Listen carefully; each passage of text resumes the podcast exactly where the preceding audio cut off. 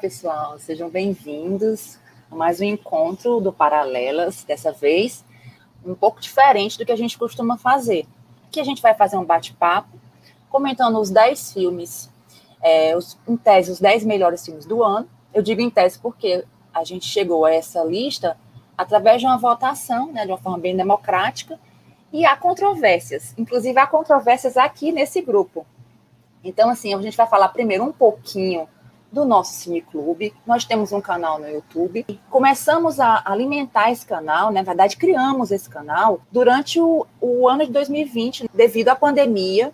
Nós tínhamos uma rotina de encontros é, mensais, presenciais, e a gente teve que interromper. E a nossa alternativa foi realmente criar o canal para continuar falando de cinema, continuar essa nossa rotina tão saudável. E eu vou chamando aqui aos poucos, vou desbotando os meus amigos mas eu vou começar primeiro com o Lourenço. Lourenço, é, fala um pouquinho de você, o que é que você faz para os amigos saberem. Eu sou. Oi, tudo bem? Boa noite. Eu sou professor de literatura, é, mas sou cinéfilo nas horas vagas. E eu gosto muito de quadrinhos, cultura pop, e gosto muito de conversar sobre cinema. É por isso que a gente sempre está aqui no Paralelos, que é o melhor lugar para se conversar sobre cinema no Nordeste, que está no Brasil inteiro. Gostei, concordo. Concordo plenamente. Vou chamar aqui também nosso amigo Robson. Olá, Ida. Bom dia, boa tarde, boa noite, dependendo de quando você vai ver esse conteúdo que a gente está fazendo aqui. Sou o Robson uhum. Nascimento, é, eu sou advogado, sou estudante de cinema na Universidade Federal do Ceará e também sou membro do Cineclube, né? Anteriormente conhecido como Hobbitlândia, agora nós somos o Paralelo já tem algum tempinho. E também, assim como o Lourenço, eu gosto muito de conversar sobre cinema. E aqui estão as melhores pessoas que a gente pode encontrar nessa cidade de Fortaleza para poder falar sobre cinema. É isso que a gente vai fazer hoje. Exatamente. Muito bom comentário aí do Robson, porque a gente teve essa transição no ano, no fatídico ano de 2020, né? Os nossos dois primeiros anos foram, foram como Hobbitlândia.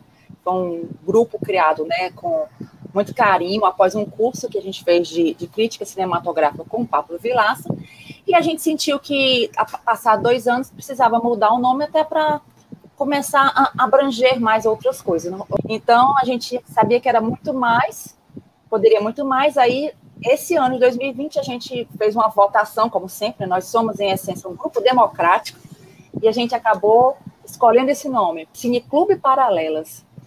Infelizmente, a gente, como paralela, só chegou a fazer dois encontros presenciais e teve a pandemia, né? Mas, mas eu acho que a gente já está em quase 30 encontros virtuais, que é muito bom, não é assim? Agora acho, Se não me engano, Aida, são 25. Deve ser 25, é uma coisa assim. Então, isso é muito bom, fora, fora os outros encontros que a gente não grava, que a gente fica falando sobre banalidades. Vou chamar o Tomás para falar um pouquinho sobre ele. Olá, pessoal. É, meu nome é Tomás, é, Tomás Olton. Eu sou advogado de formação e apaixonado pelo cinema. Realmente, uma das grandes paixões que eu tenho: cinema e arte em geral. Como o Lourenço falou, cultura pop, adoro cultura pop, quadrinhos e amo também literatura. E esse grupo, quando eu cheguei nesse grupo, através de um membro, fiquei logo apaixonado pelo pessoal que assim, realmente adora o cinema, gosta de conversar com o cinema e que acolhe. Quem chega no grupo através de um amigo, logo é acolhido, se vê logo fazendo parte de tudo e que conheça o nosso material. Nós temos já, como a Ida falou, já tem alguns encontros no nosso canal, de filmes mais variados, de nacionalidades diferentes, diretores mais diversos, e sempre é uma conversa que a gente procura realmente conhecer o cinema através do que cada um estuda e cada um apresenta de acordo com o seu saber vale a pena, pessoal. Conheça o Cine Clube e curta as nossas, nossas apresentações. Isso aí, Tomás. E eu acho que esse momento que a gente está vivendo agora, né, nessa fase virtual, a gente pode agregar também pessoas de outros estados, né? Então, assim, a gente teve perdas com, com o ano de 2020, mas a gente também teve alguns ganhos, né? Que foi abranger mais é, o público do, do Cineclube, inclusive as pessoas que participam através do chat no YouTube, né? Pessoas que nós não conhecemos e assim, que agregam muito para a gente sempre, né? Uhum. É, agora eu vou chamar o Guilherme, nosso amigo que não gosta de aparecer, mas. Saudações. Oba! E aí, Guilherme, fala um pouquinho de você. Olá, meu nome é Guilherme Vitoriano. É muito honrado em participar do Cine Clube Paralelas. E vamos conversar aí nos próximos minutos, ajudar no, ajudar no que eu posso aí. Né? Bem sucinto, curtam, né? É, curtam o, o, nossos vídeos no canal no YouTube. Boa. Boa lembrança. nossas redes sociais, sigam nas nossas redes sociais. Né? Inscreva-se no nosso canal do YouTube, né? É, veja as nossas redes sociais, sigam, curtam os nossos posts, né? A gente está sempre tentando criar conteúdo. E eu vou falar um pouquinho de mim também. Meu nome é Aida, sou arquiteta de formação, mas hoje eu sou gestora de um coworking em Fortaleza. Os encontros do Paralelas aconteciam no espaço que a gente tem lá na empresa, um auditório, né, que a gente fazia sessões e tal, era muito bacana, porque a gente ia além de assistir o filme, e além de conversar sobre o filme, a gente também tinha um momento muito divertido depois de, de jogar, de fazer um lanche temático, era sempre assim. Então, assim, esses domingos que a gente passou juntos sempre foram muito divertidos. Então, como eu já falei aqui, quando começou a pandemia, no fim, logo no, no começo, a gente ficou bem assustado. O que seria. O Todo que mundo seria... sentiu o baque, né? Sim. O que seria do Cineclube? O que é que nós íamos fazer? Surgiu essa ideia, a gente começou assim. A gente começou com aquele vídeo falando daquele filme A Caverna dos Sonhos Esquecidos. Até hoje é o nosso hit, né? Filme maravilhoso também, assistam. E estamos aqui. Então vamos lá. É, pessoal, 2020 é um ano que a gente não pode deixar de falar das perdas que nós tivemos em 2020. Sempre. Um ano dramático, Hoje a gente está com 199 mil mortes, mais ou menos. Então, assim, eu acho que a gente precisa registrar isso aqui, registrar que o cinema, ele não é só um escape, né? Ele é uma forma da gente estar tá atento também ao que está acontecendo, porque gera muita discussão. Então, assim, esse grupo que a gente tem, a gente discute bastante. Então, cada filme que a gente vai falar aqui um pouquinho foi motivo de discussão no grupo, e a gente está sempre, como eu falei, atento para a nossa realidade. Então, o cinema não é só escapismo, não. Ele tem reflexo, sim, na nossa vida, no nosso dia a dia. Então, por isso mesmo é que a gente não pode deixar de falar desse momento que a gente está vivendo, em que a gente vive a mercê de certas situações, incertezas, né? Vamos lá, vamos começar. Como eu falei aqui, nós fizemos uma votação, né, de maneira bem democrática. Então, os 10 filmes que aparecem aqui, por exemplo, não são os meus 10 filmes que eu escolhi. Não são os 10 filmes que o Lourenço escolheu. Então, assim, essa lista, ela reflete o grupo, ela reflete justamente é, essa nossa diversidade. Nós vamos começar falando um pouco sobre Destacamento Blood, ou da Five Bloods, né? Do Spike Lee, um filme que foi produzido e foi lançado pela Netflix. Esse filme ele veio, ele tem duas questões bem interessantes ao meu ver. Coincide com aquele coisa do movimento, né? Black Lives Matter e com o falecimento do Chadwick Boseman. Esse estava na minha lista. Vamos lá. Assistiu Robson? Assisti. Esse filme, o, assim, uma, digamos, é uma, é uma retomada da carreira do Spike Lee, né? Já que já tinha vindo com Infiltrado na Clã. Ele tinha vindo de alguns projetos não tão bem sucedidos nos anos anteriores.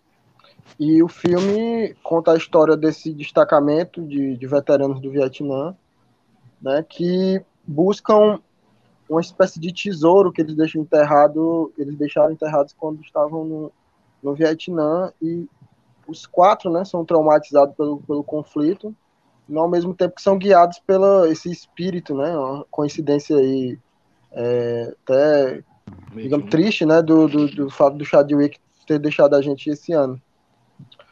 E o filme, acho que ele tecnicamente é muito bem executado, né, eu, ele tem uma, uma fotografia é, muito bem muito bem produzida ali, é, ele alterna bem essa questão do, do, do, do, dos momentos dramáticos, né, e do, do, do momento de comédia, né, porque o filme começa ali, a gente, o filme é, até nos engana nesse sentido, né, que ele uhum. começa ali como se fosse uma comédia ali de, uhum. de, de amigos, né, e ele vai se adensando e ao mesmo tempo que vai expondo as críticas dele, né.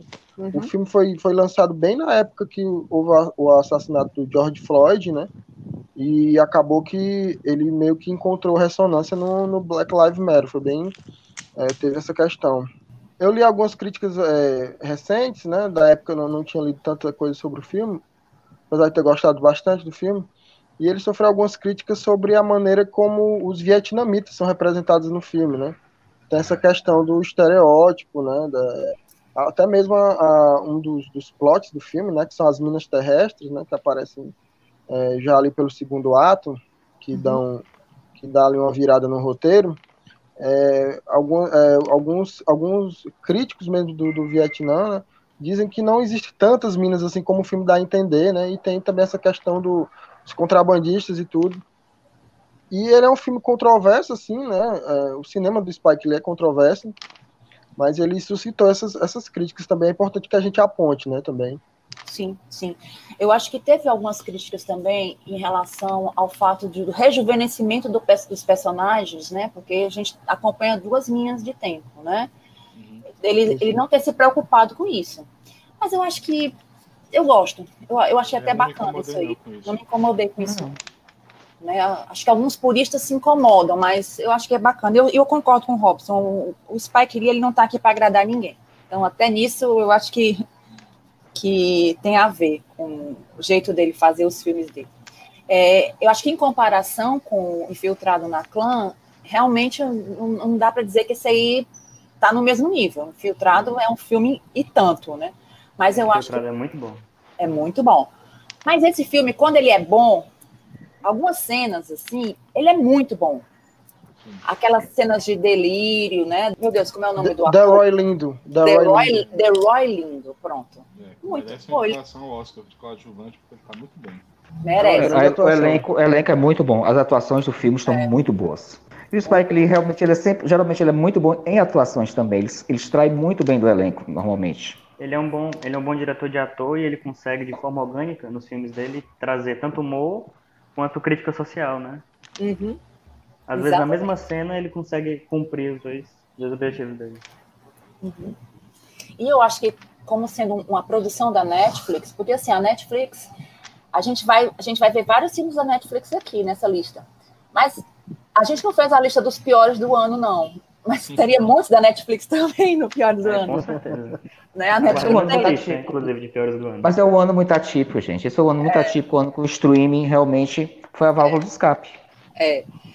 É, e eu acho que para ser assim um dos primeiros lançamentos, grandes lançamentos do ano, porque eu acho que o, o, o não, não, me recordo o mês que ele foi lançado, mas ele, ele tem muita qualidade. Ele tem, ele se, ele destoa de grande parte do catálogo da Netflix. Apesar da gente vai, a gente encontrar outros outros filmes aqui também. Pessoal, é, a gente pode então, do décimo lugar, passar para esse aqui, que é o nono lugar. Você não estava aqui. Ken Loach. Sorry, we missed you. Esse aqui, eu vou confessar a minha fogueira. Eu não assisti. Perdi no Dragão. Eu perdi no Dragão também, mas eu vi depois. Ele é muito bom.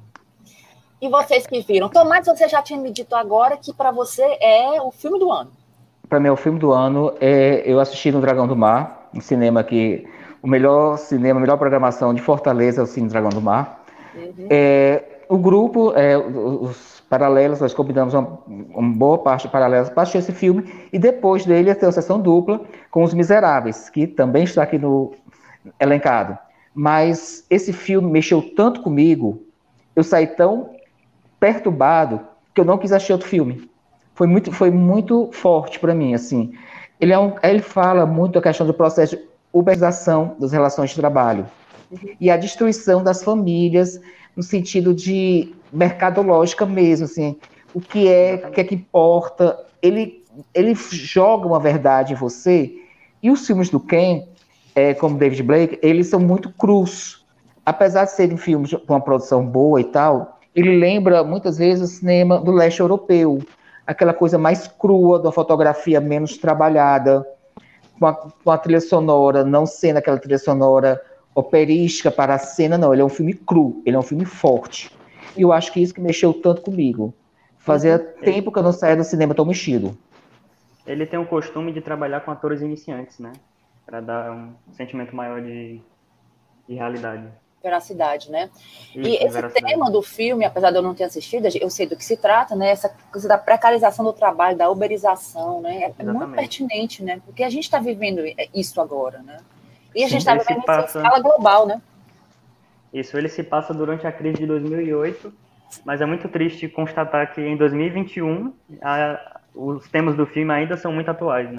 O que é muito interessante aí é que ele lida realmente com, com o drama familiar, com tudo que, todos os problemas que acontecem naquela família e com a questão da uberização como um sistema macro. Ele não dissocia, não é aquela coisa didática de a família passa esse problema, a relação de trabalho, aquele problema. Não, ele consegue harmonizar tudo isso. E para mim é o grande trunfo do filme. Uhum. Ele não tem aquele didatismo para dizer a uberização é isso por causa disso. Não. Simplesmente vai acontecendo e você vai vendo o dia a dia daquela família e como aquela situação de mercado cruel, que infelizmente não passou só em 2008, acho que agora está muito mais forte. A gente é, vê o tá reflexo, tá forte, né? reflexo da pandemia é, tornou, infelizmente, isso muito mais cruel e ele retrata isso muito bem. Com, assim, novamente, é, vou destacar as, as atuações como é, atores que realmente não são rostos conhecidos é, do grande público e que passam uma veracidade muito grande. Não tem como você não se tocar com, a, é, com aquelas quatro membros da família. Uhum. A gente não pode e deixar pra, de assistir filmes, né? Só para fazer um comentário a mais, ele me lembrou ah. muito do, da Metamorfose do Kafka. Foi, Guilherme, por quê? As críticas que ele faz ao nosso nossa realidade, nosso sistema de trabalho. Eu me lembrou um pouco o protagonista do filme quanto do livro. Nossa. Ele não consegue mais prover a família, né? Não consegue mais trabalhar. E a partir disso, a partir do, do convívio da família com essa situação, o, a, as obras se desenrolam, né? Uhum. E tanto no livro quanto no filme, ele, eu vejo algumas características. Por exemplo, a crítica a, além de ser uma alusão à sociedade capitalista, é a falta de escrúpulo do ser humano, né, de um modo geral, uhum. em situações de conflito. Ele já me lembrou uma coisa mais social do Dostoiévski, porque ele não esquece, quando trata do, do tema macro da sociedade, das relações de trabalho, de abordar também a, o núcleo familiar. E ele dá tanta importância a um quanto o outro e mostra que não são coisas uhum. separadas, porque o drama do protagonista em relação ao filho, em relação também a esposa, ele vai se avolumando conforme a precarização do trabalho traz feridas psicológicas e angústias né, pessoais muito fortes também.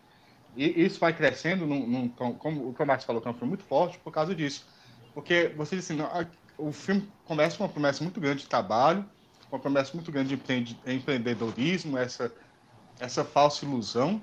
É, toda ilusão é falsa, né? Mas essa ilusão que é vendida. Essa doce ilusão. E você, né? É, e você vai. E vão acontecendo os problemas, eles vão se avolumando, você vai dizendo, não, isso aqui tem, tem jeito, isso aqui dá para consertar. Mas como, como vai crescendo exponencialmente, e o, o turbilhão familiar também, quando chega ao ápice do filme, é muito desesperador, né? Inclusive, é um filme que não tem muito alento no final dele, mas você sai meio que atropelado por aquela a, a van da família, né? uhum. né? Todo, tudo uhum. aquilo. O nosso oitavo lugar agora Emicida, Amarelo ou Amarelo, é tudo para ontem de Fred Ouro Preto. Eu fiquei na dúvida se o nome desse filme era Amarelo ou Amarelo. Eu acho que. É amarelo. Amarelo, né? É. É, eu assisti esse. Assisti também né, Netflix, né? É um filme que foi bastante citado nas nossas listas, nas nossas listas, né? Tanto que ele está aqui. E os, os que gostaram são bem entusiastas desse filme. Lourenço até comentou que ia tentar levar para a sala de aula, se pudesse. Né? Sim, Isso, esse filme tem um caráter muito didático, sem ser, eu acho que é a principal qualidade dele. Uhum. Porque eu não conheço, não conheço o artista Emicida, eu só conhecia o artista porque ele, ele se envolveu numa polêmica no YouTube há pouco tempo. Pouco uhum. tempo não, um ano ou dois. Que ele disse que o Batman era os nerds ficaram empolvorosos, que ele disse que o Batman era meu fascista, que ele só sabia bater em bandido e ele podia usar o dinheiro dele para educar as pessoas e, e, trabalhos sociais, etc. Né? E os nerds ficaram empolvorosos. E eu conheci por causa dessa polêmica só, mas não conhecia a obra dele. E como é um, um, um não um make-off, mas ele apresenta o show dele, que é o Amarelo. Uhum. Pensei que ia ser sobre isso e o filme surpreendeu porque é sobre isso, mas não é só sobre isso. Que uhum. a premissa do show é que eles vão fazer um show no Teatro Municipal, uhum. Que eles meio que estão espelhando o que aconteceu na Semana de Arte Moderna, em 1822, que já comemorava, sem, comemorava não, comemorava criticamente 100 anos aí da, da independência do Brasil. Eles queriam fazer uma independência cultural e fizeram esse evento em 1922. E quase 100 anos depois ele quis colocar a música negra dele naquele lugar privilegiado da elite uhum. branca. Uhum. Então ele parte de, de, dessa premissa. Mas, ao mesmo tempo, antes de apresentar o show, ele apresenta alguns, alguns pontos em relação a como a cultura negra sempre foi uh, colocada de escanteio marginal. no Brasil, sempre foi marginal, como o Brasil foi o último país das Américas a, a, a libertar os escravos, mesmo tendo, exato, mesmo tendo feito isso, não fez da maneira correta. Então ele já uhum. parte de uma premissa, ele divide o filme em três três momentos diferentes, né? É plantar, semear e colher. Sim. E, e, ele tem uma tese, o filme tem uma tese. A tese é que o, o a música negra, a, a, a, tese, a macro tese, parece, parece uma coisa muito didática, mas não fica assim. É. Isso é só a estrutura do filme. A macro tese é que a cultura brasileira é proveniente da cultura negra de forma inegável, acho que até de forma preponderante, e a segunda é de que o hip hop, que é o, o gênero musical dele, ele advém do samba, que eles Sim. têm uma raiz em comum. Né? E ele faz tudo isso de uma forma muito deliciosa, de uma forma muito fácil de se aprender, mas uhum. ele não tem o objetivo uh, pedagógico de ensinar. Assim, não é uma aula, mas fica sendo, porque você, eu, eu me considero uma pessoa que tem um, um bom nível de leitura e várias daquelas personalidades que ele apresenta durante o filme eu não conhecia. É verdade. E isso é devido a um apagamento cultural que não é por acaso, é um projeto. Né? Um é um projeto, de... pronto, concordo. Não é assim, não é por falta de atenção, é, é intencional isso aí. É intencional esse apagamento, como houve o branquea... a tentativa de branqueamento da nossa população também. Né? Hum. É, Lourenço, gostei muito desse filme. É, eu acho que lembrou algumas coisas, aquele documentário A Ilha das Flores, a forma como, como mostra, né, como, como essa, essa informação chega para a gente, né? Acho, particularmente, agora isso é uma opinião pessoal, acho que o show em si perde um pouco em relação ao resto do filme. Porque acho que é, a, a, inserção dessas informações é tão, tão bacana, é tão assim atraente que eu acho que nos momentos do show vai depender um pouco Mas... da, da, do gostar do estilo dele, é, entendeu? Eu respeito, respeito, muito, mas eu acho que não. Eu entendo, é, é, é o show dele, tá entendendo? É. Exatamente, Aida. É que você, assim, ele, o que eu acho muito interessante é isso. É porque ele não fez só um musical do show dele. Ele mostrou a importância que aquele show tem, a, a, a questão do lugar de fala, a questão de trazer as pessoas para o teatro. Sim. Que o Lourenço falou tão bem, gente. É emocionante quando ele fala isso. Eu quero negros aqui. É. E para, para a nossa sociedade branca, pode ser algo completamente banal, mas não, não é. é. Não é. E é por é isso, e é justamente por isso que talvez você tenha achado o show perde. É porque ele é tão forte em informações, ah, ele é, é culturalmente é. tão importante, que você vai, você vai absorvendo todas aquelas informações com prazer. Exatamente. Aí quando vê um show, aí quando vê um show, por você não ter uma proximidade com o artista, você é. sente falta. Você, é como se fosse assim, eu queria mais, eu queria mais informação, porque tá é. muito bom. E Mas é esse o grande mérito. E é exatamente o grande mérito do filme. Em comparação, em comparação uhum. com a informação, eu acho que o show perde um pouco. Certo? Que o show acaba que no final das contas você tem que curtir um pouco.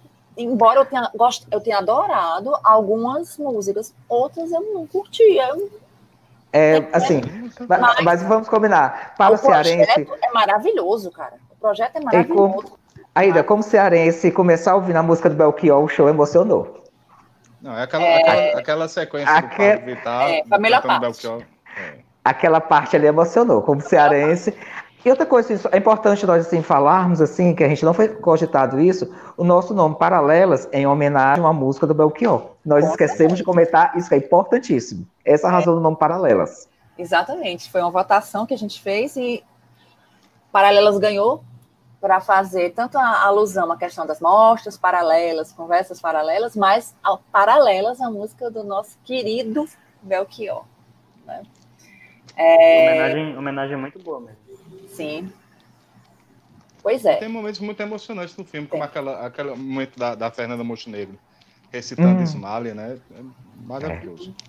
É. É muito bom, é um filme muito bom. E tá aí, Netflix também, viu? Netflix é. nos, seus, nos seus pontos altos aqui. Primeiro brasileiro aí da nossa lista. Primeiro brasileiro da nossa lista, merecidamente aqui. É, agora nós vamos para o sétimo lugar. Vamos falar de Os Miseráveis. Eu não sei pronunciar direito o nome desse diretor, mas eu acho que é Lad, Ladli. Não é assim? É, acho que é. Os Miseráveis, Tomás estava falando, foi nessa sessão que o grupo fez, indo primeiro para Você Não Estava Aqui e depois para esse filme, né? Quem foi que assistiu esse filme aqui, pessoal? Muita gente colocou ele como primeiro lugar nas suas listas, viu? Se depender só de mim, talvez ele seria primeiro também. É mesmo, Guilherme? Fala mais pra gente. Adorei esse filme, adorei a, a narrativa, o jeito que a história é contada, o final, que não pode falar, mas o final desse filme é espetacular. A experiência de ver esse filme no cinema foi para mim a grande despedida do cinema, né? Antes da pandemia. Foi. Espetacular a experiência. Viu no Dragão? Viu no Dragão. O filme estava indicado, né? Melhor filme estrangeiro no Oscar. Sim, sim. É, é, um filme que é interessante porque ele parte do, de uma narrativa que acompanha policiais num, num, num ambiente de, de, como é que se diz, de imigrantes, né? Principalmente africanos. E é meu um olhar do inimigo, porque tem um policial novato, ele usa esse, esse velho clichê do policial novato para o espectador perceber como é que é a dinâmica de trabalho daquele grupo. Tem um policial que é bem escroto também, então o espectador fica meio conflitante em seguir aquelas pessoas. E ao mesmo tempo a narrativa é feita através de métodos muito modernos, como drones, cortes rápidos, cortes secos, é um, é um, um estilo bem documental. A montagem do filme é muito boa, né? A montagem do filme é, é, é extremamente dinâmica. Né? O filme não para nem um minuto, ele tá sempre, é um filme que está sempre em movimento, e você vai acompanhando a rotina daquelas pessoas, e tudo que parece meio absurdo ao nosso olhar de pessoa branca, privilegiada, naquele contexto muito particular, né? Porque quando você imagina Paris e França, você logo pensa na Torre Eiffel, nos lugares turísticos, etc. E, uhum. e não se percebe, não se é mostrado toda uma população desprovida de direitos os mais básicos que conseguiram ali criar uma, uma comunidade paralela daquela forma e tudo parece muito não vou dizer absurdo mas muito diferente para a gente chega até a ser pitoresco mas para aquelas pessoas é uma coisa do cotidiano né? e você vai se acostumando com aquilo e depois com 40 minutos de filme 50 você vai percebendo que aquilo é muito próximo também da nossa realidade das comunidades brasileiras então, a marginalização, a miserabilidade, para usar o título aí, é algo que perpassa não só aquela sociedade como a nossa. E a partir daí, a, a falta de engajamento que você tinha, porque os protagonistas são muito desagradáveis às vezes, você passa a ter por aquela população. Então ele faz isso muito bem. Ele, meio que puxa o tapete do, do espectador nesse filme. E é um filme muito tenso também. Não é um filme chato, no sentido de que ele está mostrando a situação social por mostrar a situação social. É um filme que tem uma história para Exatamente. E a última meia hora é mais tensa ainda, não é? É um caldeirão de pólvora. É, esse filme já está em streaming? Eu acho que não, né? Eu também procurei não não vi. Também é. as atuações, as atuações estão muito boas, né, do filme. O ator principal que aparece em vários filmes franceses, ele está muito bem. Talvez seja uma das melhores atuações dele. Não, não me lembro o nome dele, do protagonista. Ele tá também no Jacuzzi, do Polanski. Do Polanski. ele é muito bom. Todas as atuações são muito boas. Alguém tem mais alguma observação a fazer sobre esse filme? Não, infelizmente não. Mas eu vou procurar aí nos streams de forma legal, viu, pessoal? Daquela maneira correta. Nossa! Seguindo a legislação. É, ninguém, ninguém assiste online, não. Robson é advogado, tem que. Eu também vou, Robson. Seguindo todos os protocolos, Robson. Seguindo todos os protocolos. Todos os protocolos.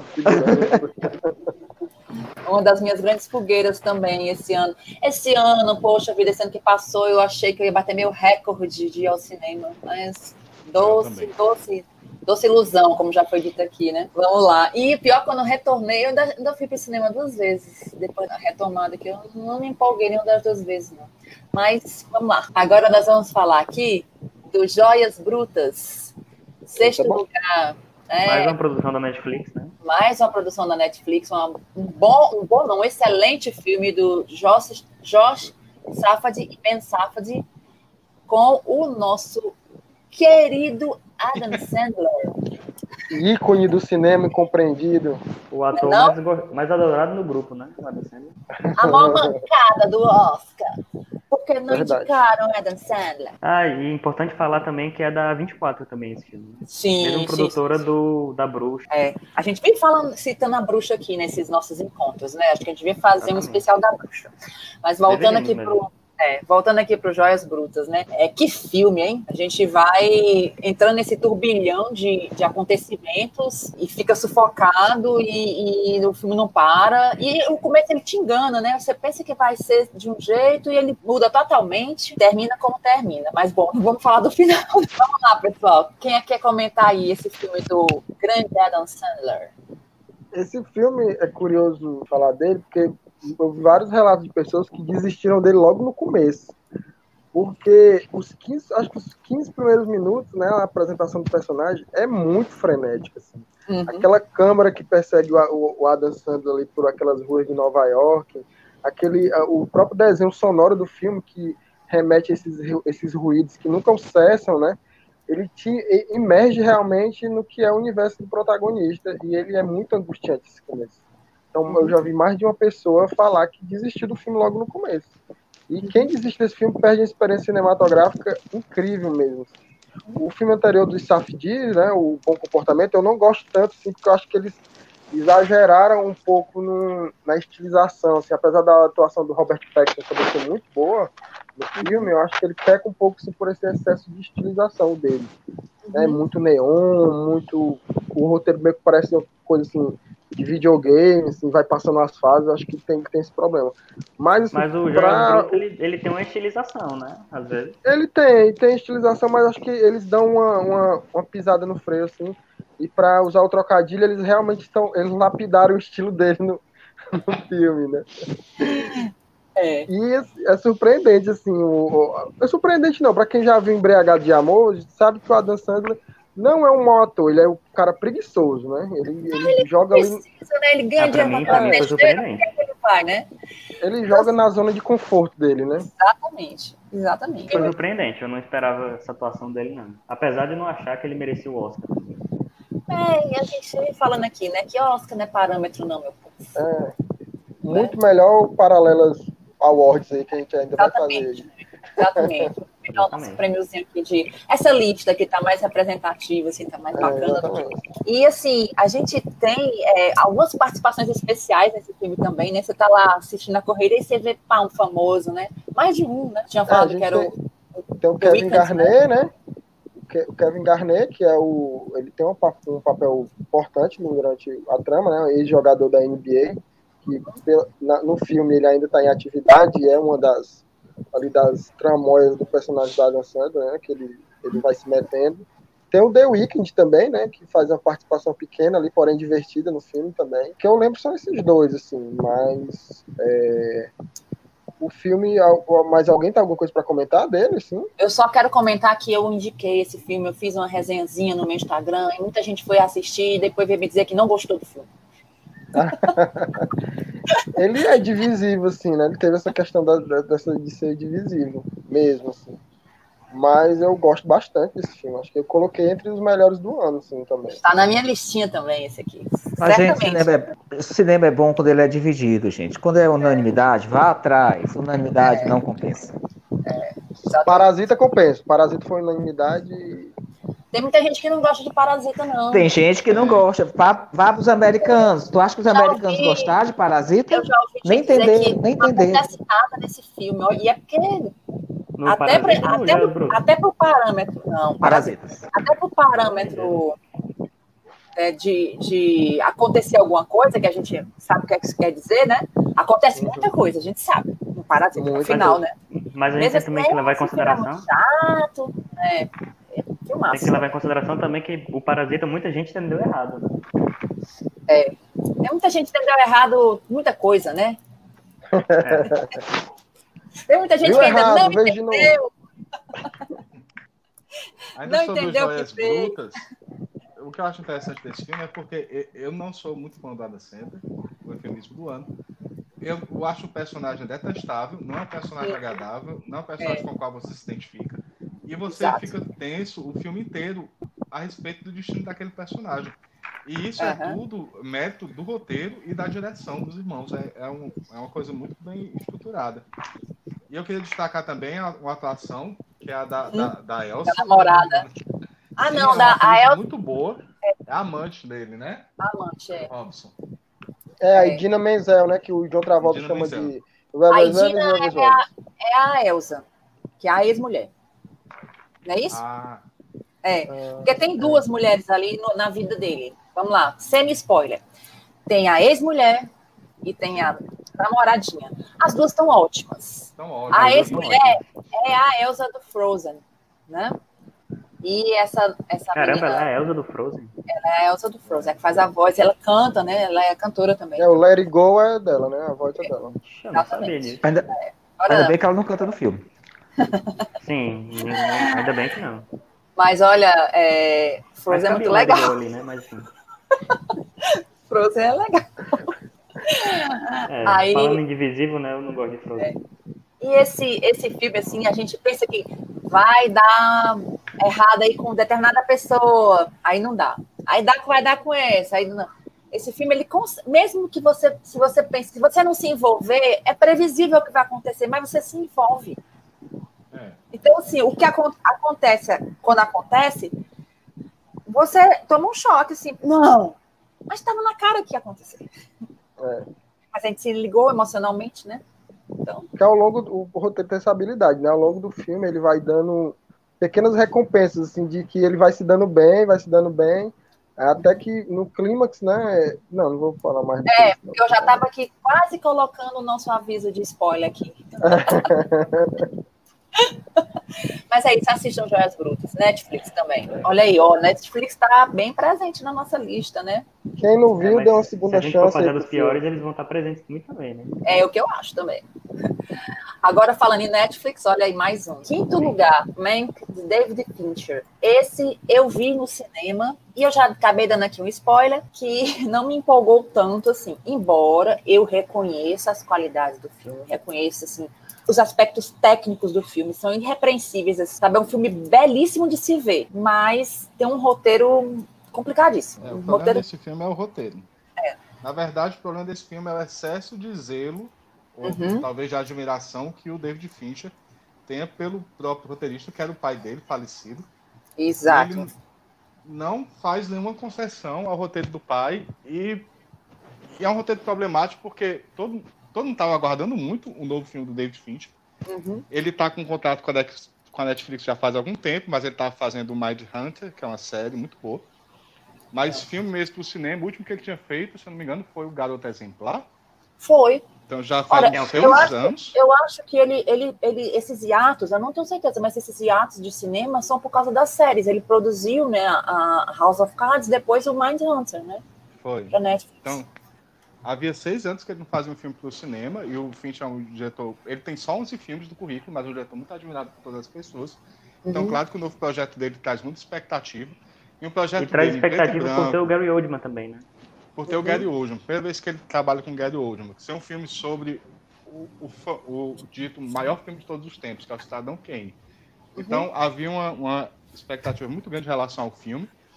E o roteiro do filme não é sobre o Cidadão Kane. Você pensa que é um filme que vai falar sobre o processo de criação daquilo, e há isso também, mas ele tem toda uma subtrama política que é interessante, mas que Sim. arrasta um pouco o filme em relação ao que ele poderia ter sido se ele tivesse focado no processo criativo em si. Além do que, há várias polêmicas em relação à, à autoria do roteiro, quem fez, a tese que ele defende, porque ele meio que se conjuga com a, a crítica Pauline Kael, que escreveu um, um artigo dizendo que o Orson Welles não teve nada a ver com o roteiro, o que não é comprovado. Claro que é, há, houve várias versões do roteiro. Acho pouco mas provável o Orson Welles ter se envolvido numa coisa sem ter mexido muito nela. Exato, claro. É mais egocêntrico como ele era. Né? pois é. Eu, eu, eu, achei, sabe, Lourenço, que tinha alguns personagens desnecessários ali. Não tinha, aquela mocinha que fica com ele, aquela enfermeira ali, é a filha do, do Phil Collins, Collins. Lily Collins. Lily Collins, né? Eu, sinceramente, eu não, não vi por quê. Por quê? É, nada, a... nada. Podia ter juntado duas personagens ali numa só. Tinha a enfermeira e tinha a secretária. As personagens femininas do filme não, não se destacam. Não. Nenhuma delas. Né? A personagem feminina que mais sofre durante o filme é exatamente a esposa do, do Mank, que ela é. realmente é uma muleta para ele, ela não tem personalidade nenhuma, ela é a esposa sofredora dele. É. Mas a gente só tá metendo pau no filme, mas o filme tem várias qualidades, entre elas o, o próprio protagonista, porque o Gary Oldman ele, ele vai além do roteiro, então ele traz elementos Sim. ao personagem que não estão no roteiro, elementos de caracterização dele mesmo. Né? Tem um, o ápice do filme é uma cena maravilhosa, um monólogo, que já foi dito que houve mais de 100 takes desse monólogo, porque o Fincher é um perfeccionista. E, e também o, a, a, abordagem de Hollywood, a reconstrução é muito boa. É. Quando, ele, ele, quando ele trata sobre Hollywood mesmo, quando ele, ele, por exemplo, tem uma reunião lá dos escritores, mostra como é que os escritores planejavam um filme, ou então mostra o, o, o, o dono da MGM falando com, sobre é, corte de salário, então ele mostra essa dinâmica de Hollywood. Nesse Sim. momento, o filme cresce bastante. Exatamente. Cresce bastante. E, independente disso, como eu tinha falado, o filme, ele, ele é belíssimo de se ver. Ele tem uma fotografia impressionante, realmente. Assim, ele, e vendo no cinema, aquilo ali enche a tela, né? Você fica assim maravilhado. Então, tem essas questões que a gente comentou aqui, mas eu acho que é um filme que, se você puder assistir antes Cidadão Kane, melhor. Melhor. Você aproveita o filme melhor. Porque muita coisa que está subtendida aí pode ser né, esclarecida se você assistir o filme anteriormente. É referência visual também. Sim. Ao próprio sim. Cidadão Kane. Sim. Mas Cidadão Kane tem que ser visto, né? Todo jeito. É. Cidadão Kane ficou por muitos anos como o melhor filme de todos os tempos, né? Mas eu acho que hoje, quem, hoje nessas, nessas listas, o, o melhor virou foi o poderoso Corpo chefão. Né? Corpicai? É. Ah, olha aí. Muito bom também. E a gente sai de um filme preto e branco para ir para outro filme preto e branco, né? Outro filme com essa fotografia belíssima, um filme também que é uma experiência incrível, O Farol, The Lighthouse, de Robert Eggers. Incrível esse filme. É impressionante Cara... como no segundo filme do diretor, né? Ele consegue ser é, tão autoral. Muita maturidade, ele mostra um domínio muito grande de técnica narrativa esse filme. E ele, e ele não ele não repete nada o que ele fez no filme anterior. É um filme Exatamente. descolado. Então, assim, ele está ele tá buscando. Ele não, ele, se, tem, se tem zona de conforto, ele não conhece. É um filme que trata sobre solidão, né? Uma coisa que a gente passou em 2020, né? É, é. isolamento, é. Distanciamento, isolamento. A questão da masculinidade também, né? De você. Tem masculinidade tóxica. Tóxica, tem muito isso aí no filme. E, e, esse clima de que você não sabe o que é realidade, o que é, que é delírio. Se tem atuação aqui que a gente tem que falar, esse filme é um. É, o Robert Pattinson e o William Defoe. William Defoe. O, o, o William Defoe tá assim, um monstro. Um monstro no melhor sentido da palavra né? E o Petson também arrebenta, arrebenta muito. Mas o. É, se alguém ainda questiona. Pode dizer aí. Não, é isso aí, pode falar. Não, se alguém ainda questiona o Robert Pattinson, né, pela, pela escolha do Batman, por exemplo, que é, se alguém questiona ainda se ele é um mau ator, né, basta ver os últimos filmes dele, né, o Bom Comportamento, o Farol. O é. Farol, ele tá espetacular. Isso o é o que dá conseguir... fazer crepúsculo, né? Você fica pois é. marcado é. O cara fez milhões de filmes bons depois, mas tá sempre em dúvida, né? Pense o bem. Pattinson, ele consegue atuar junto com o William Defoe e não deixa a desejar, né? Não chega, é, não, não chega a ser tão né? bom quanto o William Defoe, é, mas concordo. ele não deixa a peteca cair ali. Concordo, Guilherme. Eu acho que o, o, a, o Defoe tá, é como eu falei, tá um monstro. Tá um mas monstro. ele precisa de, desse, dessa atuação do Roberto Pattinson também para ser o monstro que, que ele é, né? E assim, foi um dos filmes que a turma viu no cinema, esse aí, antes né, da pandemia. Filmaço se dependesse só de mim, também estaria numa posição mais elevada. E outra coisa, a gente saiu e a gente queria continuar conversando sobre esse filme, porque o que tem o que, o que não está explícito nesse filme é muito é muito intrigante. Então, esse filme tem uma série de referências, tem uma série de teorias, tem uma série de Exatamente. de não é isso? A gente até É um filme ficou que deixa muito mais implícito do que explícito, né? Sim. A gente levantou várias possibilidades, várias teorias sobre isso. O que, é que foi mesmo? quais, foram, quais foram os mitos que a gente falou? Os mitos de O verdade. mito, o mito de, Os mitos que de merecem ser Prometeu, né? chamados de mito.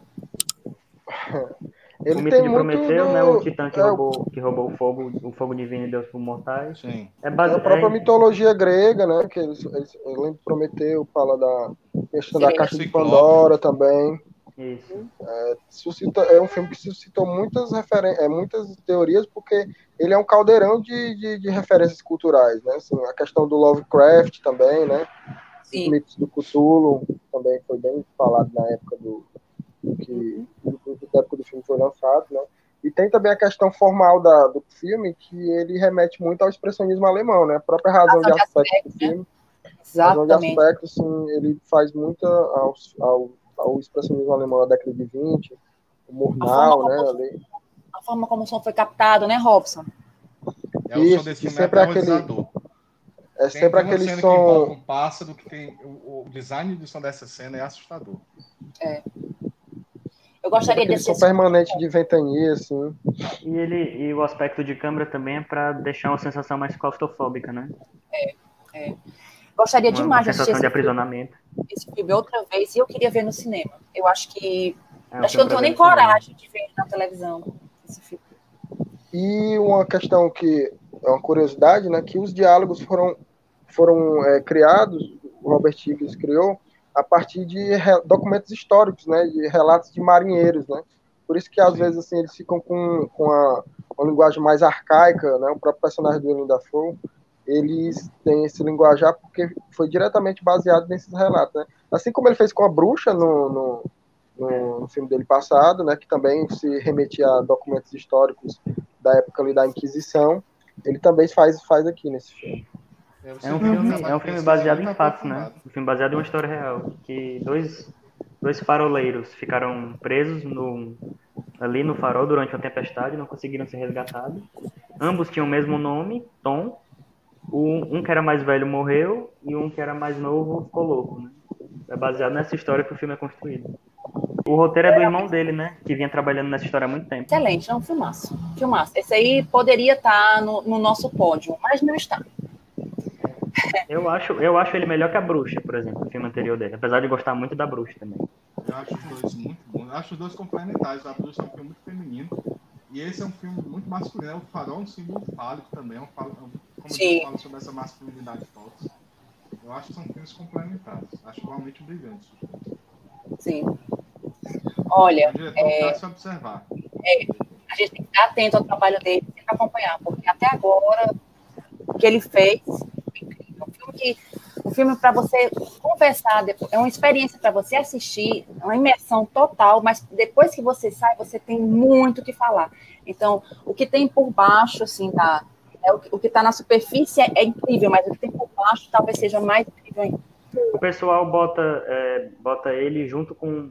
é, em conversa, né? Ele, o Ari Aster e o, o Jordan Peele, né? Como os diretores dessa nova geração que estão Desse chamado pós-terror. que estão trazendo um novo ar pro terror, né?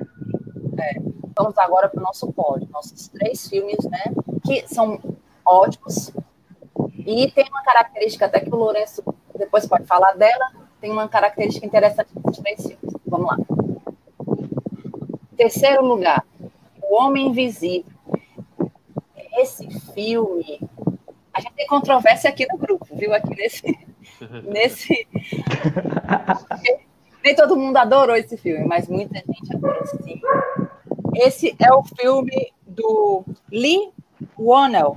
E esse filme, ele tem uma questão muito grande, muito importante, questão representação da mulher, é isso? E como é, as mulheres são desacreditadas, né? Então a gente não consegue deixar de, eu, por exemplo, não consigo deixar de ver esse, deixar de ver esse como uma metáfora de mulheres que sofrem abuso e são desacreditadas, são né, assim que elas sim são invisíveis, ou então são chamadas de São invisibilizadas, né, pela sociedade. É. São histéricos, estão querendo ganhar alguma coisa com isso, estão querendo aparecer e tal. E nesse filme mostra também, eu acho que o, o princípio desse filme, aquela cena inicial, assim, muito interessante, porque a gente, claro, eu estou falando aqui do homem invisível, né?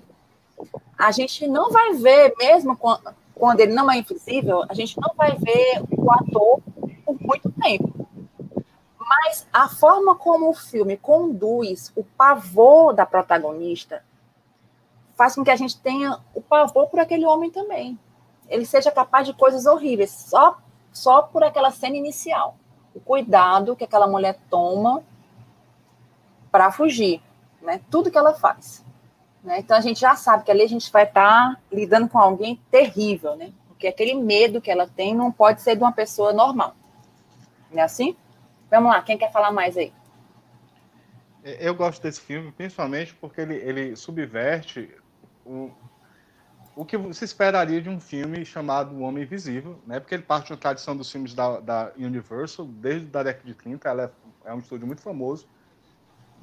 Perdia-se muito dinheiro naquela época, a Universal, e ela resolveu investir em filmes de terror, então tem o Drácula clássico, do Bela Lugosi, do Frankenstein, e tem o, o, dirigido pelo James Whale, lá em 33, tem Um Homem Invisível, que é um filmaço. Inclusive ganhou um Oscar de efeitos especiais na época. E é uma adaptação do romance do H.G. Wells. E conta a história bem fielmente ao romance. E ele já foi adaptado outras vezes. Tem uma versão do, do Paul Verhoeven em 2000, que se chama O Homem Sem Sombra, com o Kevin Bacon, que é um filme aterrorizante. Né? Acho também, demais. The Hollow Man, é assim? The Hollow Man, exatamente. Que, também tem, que perdeu também os efeitos especiais para o Gladiador, e não devia, porque é um filmado, os efeitos são maravilhosos. Ele aterroriza a Elizabeth Shue, e ele é um escroto personagem. É um filme bem verroviano, digamos assim. Apesar do Verhoeven não gostar do filme, não sei porquê. Mas ambos os filmes são muito centrados na figura masculina. E esse não é. Esse é um filme protagonizado por uma mulher. E ela é a força motriz do filme. E você acompanha, desde a primeira cena que o Maida falou, que é uma cena muito angustiante, o modo como essa mulher é invisibilizada através, primeiro, da violência física e verbal, e depois da falta de crédito que ela tem, porque é uma coisa absurda o homem ser invisível, ela não consegue que as pessoas acreditem nela, mas, a, e além da metáfora, é o que acontece, as, as mulheres não conseguem elas conseguem denunciar quando têm a coragem de fazê-lo e mesmo assim são desacreditadas vez após vez até que elas são presas num, num contexto em que são chamadas de loucas e histéricas. Uhum. Inclusive, essa palavra histérica vem de útero, é, é uma característica é. que dizem ser essencialmente feminina, o que é prova uma que até... É, exatamente, que é uma palavra misógina, que não deve ser utilizada mais. Uhum. E, a partir daí, o, o, o, espectador, mesmo que ele seja um machista, ele, ele já ele consegue se identificar com aquela personagem, porque o ambiente que ela é colocada é um ambiente de muita opressão, mas ela, apesar de ser uma vítima dessa violência, ela não se torna vitimizada e, e a partir do, do, das, das reviravoltas da trama, né, ela consegue, não vou entregar nada do filme, mas ela consegue, se, se não se sobrepor, ela consegue sim impor a sua, a sua própria, não digo vontade, mas a sua própria personalidade naquele ambiente e é, um, é como um renascimento de Fênix, a, a, o crescimento dessa personagem durante esse filme. E é um filme extremamente bem dirigido, do ponto de vista dos efeitos especiais, que são muito econômicos, não chamam atenção para si, do ponto de vista da montagem, da atenção, a trilha sonora também é, é muito adequada. É um, é um filme, é um filmaço, é, um, é, um, é o, o típico filme de entretenimento que vai além do mero entretenimento. Uma das grandes surpresas do ano, Homem Invisível. Muito bem, concordo, Lourenço. Era um, era um filme que, que ia na esteira da múmia, né, do Tom Cruise. Sim. Ia ser, ia ser nesse universo compartilhado que a Universal estava tentando criar. capitalizar em cima do sucesso da Marvel, né? Fazer um universo próprio. E aí o, a múmia, como veio, foi um fracasso. Custou 200 milhões e com Tom Cruise faturou pouquíssimo. Críticas tacaram o pau.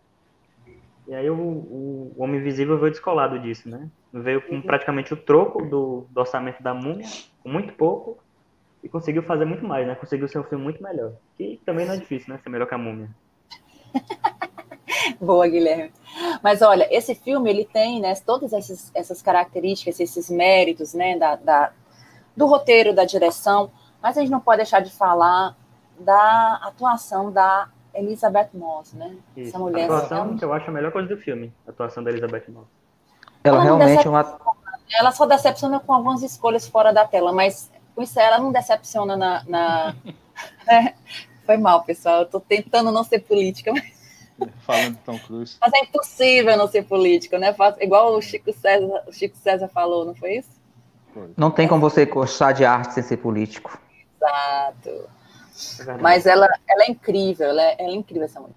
Ela realmente ela é um nome, ela é um nome que surgiu assim no cinema há relativamente pouco tempo, porque ela já tinha atuações na televisão espetaculares. Mad Men, ela, ela consegue numa série tão masculina roubar cenas em ela todas é que ela aparece. Ela é o contraponto. Pois do... é. E o personagem começa relativamente pequeno, é, em relação ao que ela, ao vulcão que ela fica no final da série. Ela realmente é um nome a ser destacado no futuro, é, no futuro próximo. Espero que ela merece. Sim, exatamente. É uma atriz muito boa mesmo, que merece, merece ter mais filmes no futuro. Com certeza. E do terceiro lugar, a gente vai, obviamente, para o segundo lugar, que é outro filme nacional da nossa lista e um filme cearense que a gente já teve, inclusive, o prazer de conversar com o diretor, Alain de Berton, nos nossas conversas paralelas. Quem quiser procurar nosso vídeo no YouTube, está lá. É, assim, foi muito generoso o Alain de conversar com a gente, contou tudo para a gente. E Pacarrete. Pacarrete é o nome do filme. Segundo lugar, outro filme protagonizado por mulher. No caso, a Pacarrete é interpretada por Marcélia Cartacho, um dos grandes nomes do nosso cinema. A gente teve a oportunidade também das nossas sessões esse ano de assistir e conversar sobre A Hora da Estrela, né? Filme de Suzana Amaral, cuja protagonista também é a Marcélia, sobre Pacarrete também, no caso. Então, assim, é interessantíssimo você ver uma atriz tão cheia de qualidades, uma cristã incrível, ela não tem as oportunidades para atuar, para fazer o que ela faz nesse filme, né? Assim, quem quer falar mais aí sobre esse, sobre Pacarrete? É, o Pacarrete, assim, apesar de ser um, é, de quando a gente fala assim, filme cearense, eu não gosto nem tanto de usar isso, para mim assim, é um filme nacional. Eu acho assim, é, é um filme que é quando a gente fala assim, é, dá um, ter, um teor de regionalismo, que às vezes eu acho um pouco limita. Limita não para quem ama o cinema. Porque quem ama o cinema gosta de saber, ah, é um filme mineiro, é um filme pernambucano, é um filme tal. Quem gosta de cinema se interessa por isso. Mas, infelizmente, a cultura brasileira, quando você fala que um filme cearense, já olham de rabo de olho. Mas ele é um filme que, por ter essa força, ele foi reconhecido em Gramado. Ele simplesmente roubou todos os prêmios em Gramado. Sim. Filme, direção, roteiro, atriz, ator coadjuvante. Ele realmente é um filme que, com muitas qualidades. Podem se pensar, vocês estão sendo bairristas. Não, não estamos. É um filme de grandes qualidades. É um filme com uma personagem.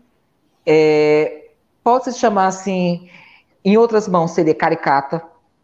Em outras mãos, outro diretor iria para aquela comédia besterol. Poderia muito bem ter caído numa pieguice e não, ele consegue dar camadas nessa personagem tão interessante que você se questiona. Ela realmente é assim? Ou ela tem algum distúrbio? Ou ela realmente vive um paralelo? Você fica se questionando. E a entrega da Marcela Cartacho, alguém na idade dela, aprender a dançar balé, tocar uhum. piano, francês, tudo isso ela teve que se dedicar para conhecer para fazer o filme. Só isso ela merece o aplauso de todos nós, porque realmente ela é fenomenal nesse filme. Uma atriz Verdade. muito subestimada, né? Muito pouco utilizada no cinema, a Marcela Carvalho. É, pouquíssimo utilizada. Pois é, ela teve a oportunidade nesse filme, né, é, que o diretor já havia trabalhado com ela, né, e tal, e quando ele pensou nesse projeto, já pensou também na, pensou em chamar a Marcélia, e explorar, não só assim, não só explorar a, a, as qualidades dramáticas que ela tem, que todo mundo já sabe, mas oferecer um desafio para a Marcélia. Como o Tomás já falou, quando você vê lá a bailarina de ponta, é a Marcélia. Né? Ela está de ponta no, no, no, dançando balé. Isso é muito difícil. E teve esse, todo esse, esse desafio. Uma das coisas que eu mais curto nesse filme é saber que ele é um filme de baixo orçamento e você não percebe. É um filme, uma produção impecável. Som, fotografia, produ é, design de produção. Sim. Tudo no filme é muito bom. Então, assim, é, é, tem atuações, não só da a Marcela Rainha, mas a gente tem é, Soia Lira, a gente tem a, a Zezita, né? Zezita, esqueci o sobrenome dela. Matos. Zezita Matos, né? A gente tem o João Miguel, né? Um papel muito doce do João Miguel. É um filme que emociona muita gente. A gente ri, né? a gente se empolga e a gente se identifica com ela. Porque eu acho que, principalmente para quem vem do interior, para quem tem família do interior, tem sempre aquela história do louco, da louca da cidade, né? E pode até parecer, a princípio, que a Pacarrete é a louca da cidade. Mas não. É uma pessoa que quer mais, acha que a vida pode ser mais, né? Então a gente Loucos acaba... são os que barram a cultura. É um filme Exato. sobre a precarização da cultura. Exatamente, exatamente. É, uma, é o amor à arte, é um filme sobre o amor à é, arte. arte. E assim, não posso dar spoilers, mas o final desse filme eu acho arrebatador. Lindo. É, é esse filme tem uma profundidade de, de, personagem que me surpreendeu muito. Porque eu pensei que ele fosse uma comédia ligeira, uma comédia de costumes, mostrando a, a, a sociedade uh, e tal, mas do meio para o fim do filme ele aprofunda em alguns aspectos psicológicos da protagonista que me surpreenderam bastante. E, e, a Marcela, né, não, não deixa cair a peteca. Não. Verdade. Verdade, sim. Então, o que é que a gente pode dizer? É, o Pacarrete está em streaming já, eu não sei se está no Vivo Now, nessas aí. E assistam, assistam, porque dá muito orgulho do cinema brasileiro. Muito bom. Ah, só mais um pequeno detalhe sobre a, sobre a, própria atriz que nós não falamos, a questão da até a voz dela, que muita gente pode achar caricato, mas aquela voz era da personagem. Ela realmente, até que ele na conversa ele explicou que foi o último detalhe, foi a voz. Eu acho que ele achou que estava cobrando pouco dela, né? Ainda queria que ela falasse que nem a verdadeira pacarrete, que realmente é Pronto. é incrível. Pronto, Tomás, você falou uma coisa agora que a gente tem que lembrar. Pessoal, depois de assistir o filme Pacarrete, busca lá no, no, nosso canal no YouTube, busca o, o nosso vídeo com o Amanda Berton, nosso, nosso bate-papo, porque tá muito bom. Ele conta detalhes mesmo. Detalhes. Eu acho que vale a pena a gente saber o que é fazer um filme no Brasil, fazer cinematográfico. É, vale, muito pena, vale muito a pena ver o filme e, e ver o nosso vídeo no YouTube, né? Ver a entrevista dele, ver o quão difícil é, né, fazer arte aqui no Brasil. E, primeiro lugar, esse filme aqui realmente nós conseguimos assistir no cinema, né? Foi um dos últimos que a gente viu no cinema. Incrível, um filmaço. Também protagonistas femininas, né? É isso que tinha em comum, né? Isso, nossos três filmes. E esse aqui, além de tudo, é dirigido por uma mulher, né? Retrato de uma jovem em chamas, de Celine Chama. Filmaço. Filmaço. Não tem outra palavra, não, é filmaço mesmo. Eu acho que esse aqui não tem, não tem, não há controvérsias. Não há controvérsias. Não há controvérsias. Não há detratores entre nós desse filme. Não, eu acho que nem no grupo, viu? É, nem no grupo.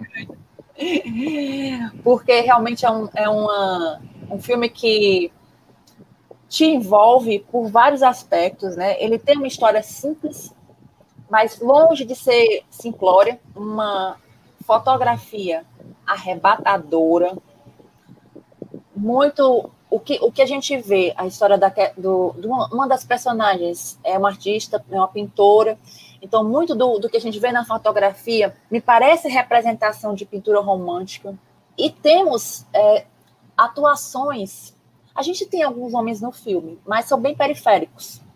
Demais. Né? É um filme extremamente feminino. Extremamente feminino. E feminista.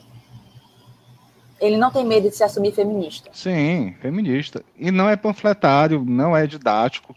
É um filme que é, os temas dele são construídos a partir da relação entre as duas personagens, não só entre si, mas também porque elas usam como meio de se relacionar a arte, né? Eles usam como meio de se relacionar a pintura. isso, a forma e conteúdo, tanto do filme quanto do quadro, porque o quadro ele é feito várias vezes, a, a história de uma, de, uma, de uma pintora que vai pintar o quadro de uma determinada moça, porque esse quadro vai ser enviado para o futuro pretendente a matrimônio dela. Né? Não tinha Instagram na época, então era assim que se fazia, nem Tinder.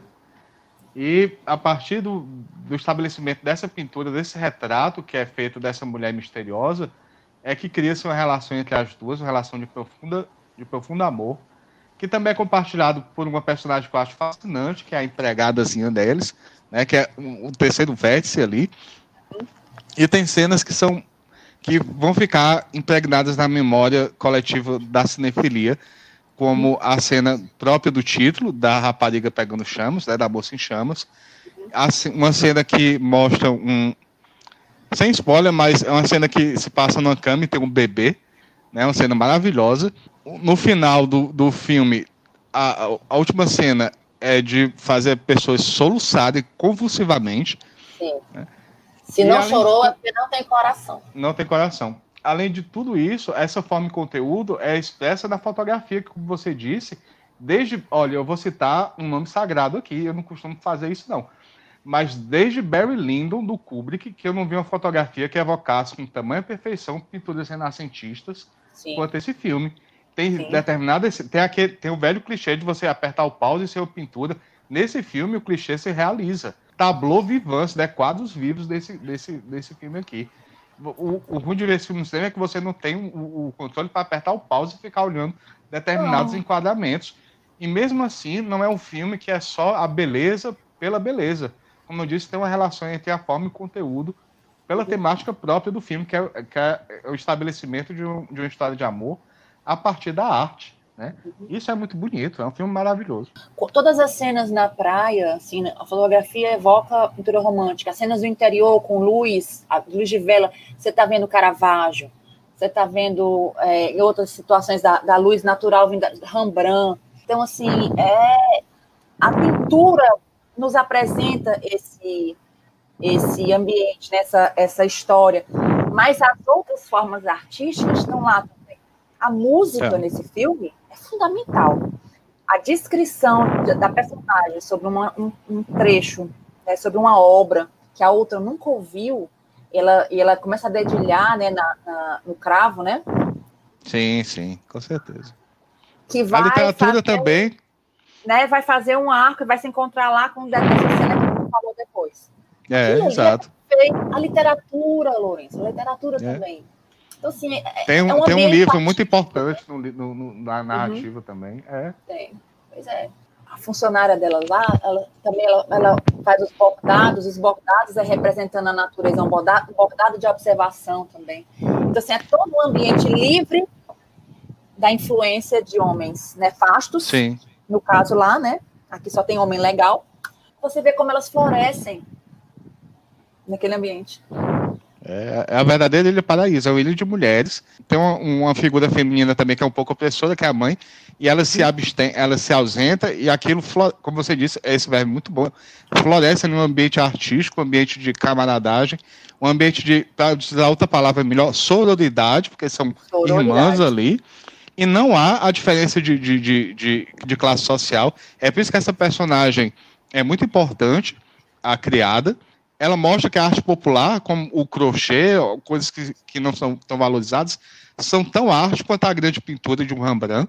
E, e, mesmo essa mulher que é uma mulher que é opressora, que é a mãe, você vê que ela é assim por causa que ela foi feita assim pela sociedade. Não é uma escolha dela.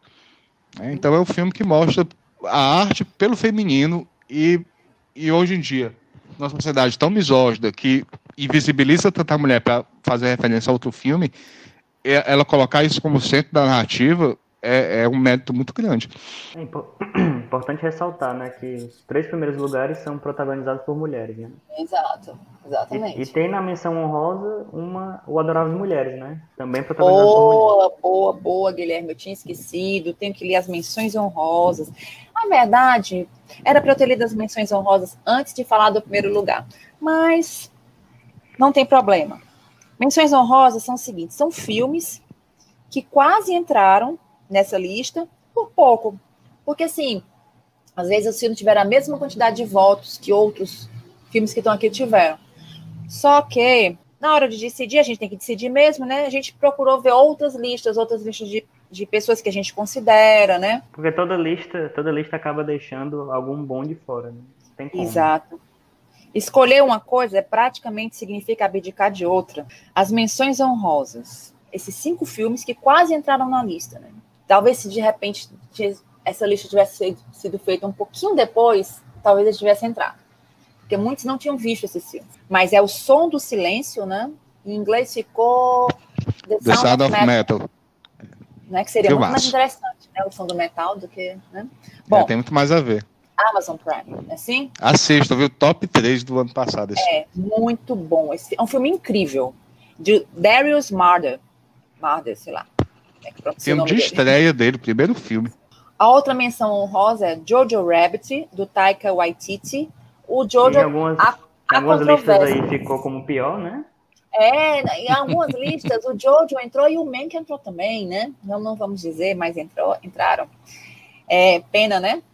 Eu acho o Jojo um filme fofo, assim, ele consegue faz, falar de uma, uma, coisa horrível, mas de uma forma assim, não é sem dar importância a isso, não. Como ele é o ponto de vista de uma criança, é de uma forma leve, mas isso não quer dizer que passa pano para nazismo, não, viu? Eu não senti nada disso.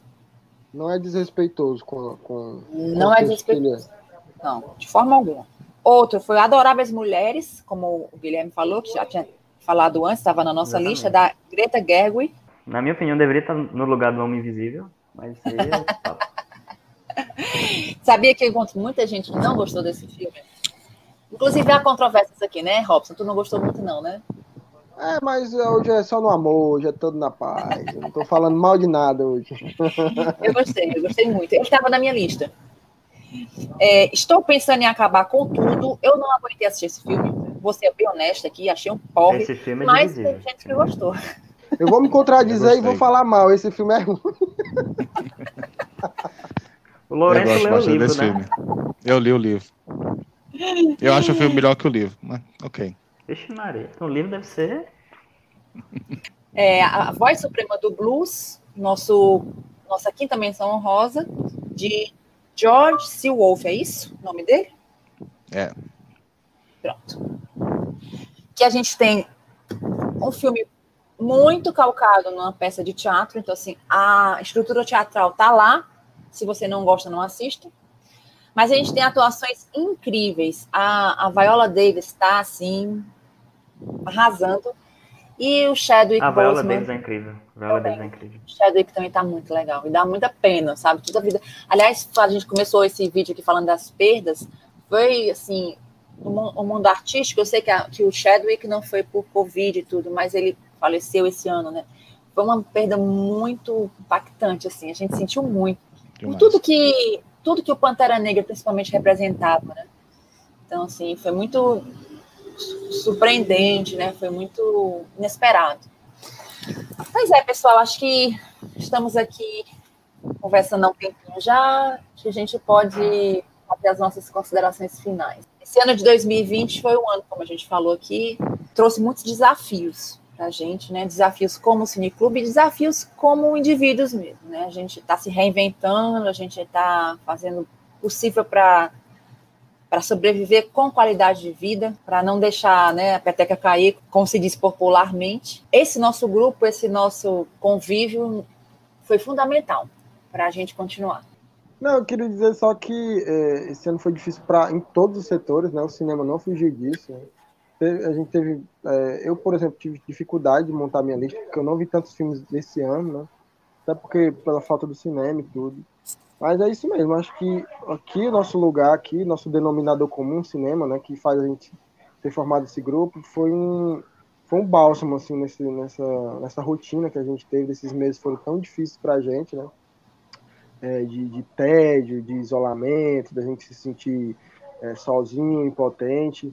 Eu acho que o grupo foi muito importante nisso, nessa questão da, da gente mesmo se, se ajudar uns aos outros, né? A gente está sempre se falando e foi e muito importante é, a gente ter, ter, ter, criado, ter criado essa iniciativa dos encontros virtuais, né? A gente teve essa sacada logo no começo da, da pandemia e nós conseguimos é, passar bem, graças a Deus, né? No, é, a gente não teve assim, perdas entre a gente, né? Acho que isso é muito importante também ressaltar. É, a gente lamenta muito todo mundo que perdeu alguém, que está com alguém hospitalizado, né?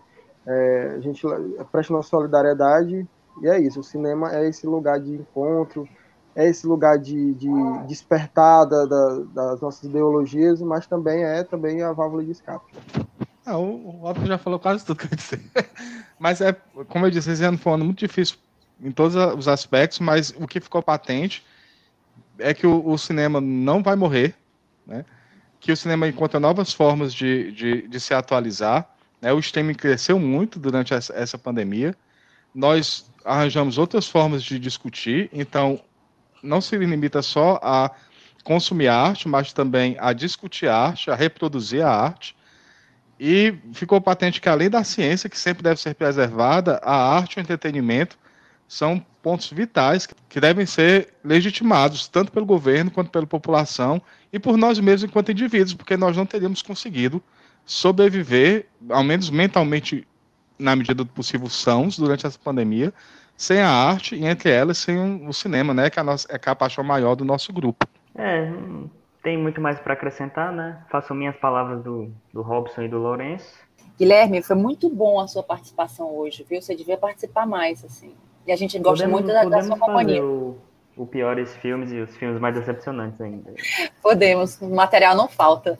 Eu queria é, agradecer, agradecer, pessoal, agradecer ao Lourenço, agradecer a Robson, Guilherme e Tomás, né, por ter se disponibilizado a discutir aqui com a gente esses filmes. E vamos tentar aqui fazer o nosso podcast, né? Tentar ter uma frequência. Exatamente. E eu espero que vocês fiquem com a gente aqui, tá bom? Para quem quiser ter um canal no YouTube, né? Para se inscrever, uhum. curtir os vídeos. Exato. Não deixem de curtir nossos vídeos, é muito legal. muito, muito obrigada. Viu? Vem, vacina! Vem em mim, vacina. Vem em mim.